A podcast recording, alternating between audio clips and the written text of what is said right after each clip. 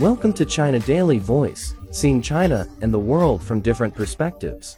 Two major oral antiviral pills, Pfizer's Paxlovid and the domestically developed Azvudine are now available for COVID-19 treatment at community clinics in several districts in Shanghai and Beijing.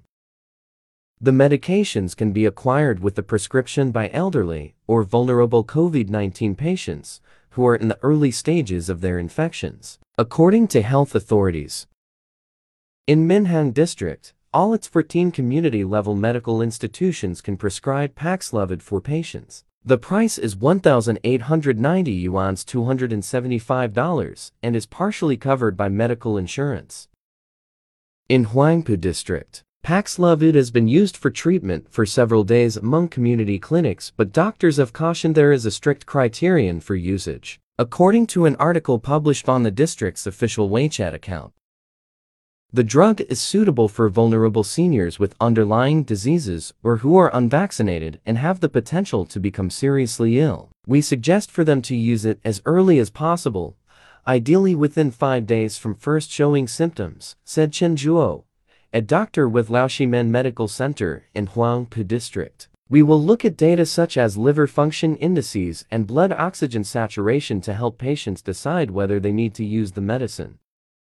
As stated on Pfizer's website, the possible side effects of Paxlovid are allergic reactions and liver problems. Other side effects include an altered sense of taste, diarrhea, and high blood pressure.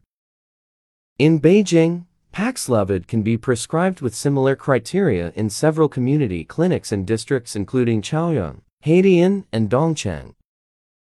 A Dr. Cernan Kui who works at the Himenli Community Medical Center in Haidian District told China Daily the drugs are available to senior patients over 65 with underlying diseases and unvaccinated seniors over 80. She said it takes patients around half an hour to complete the evaluation and prescription procedure before getting the medicine.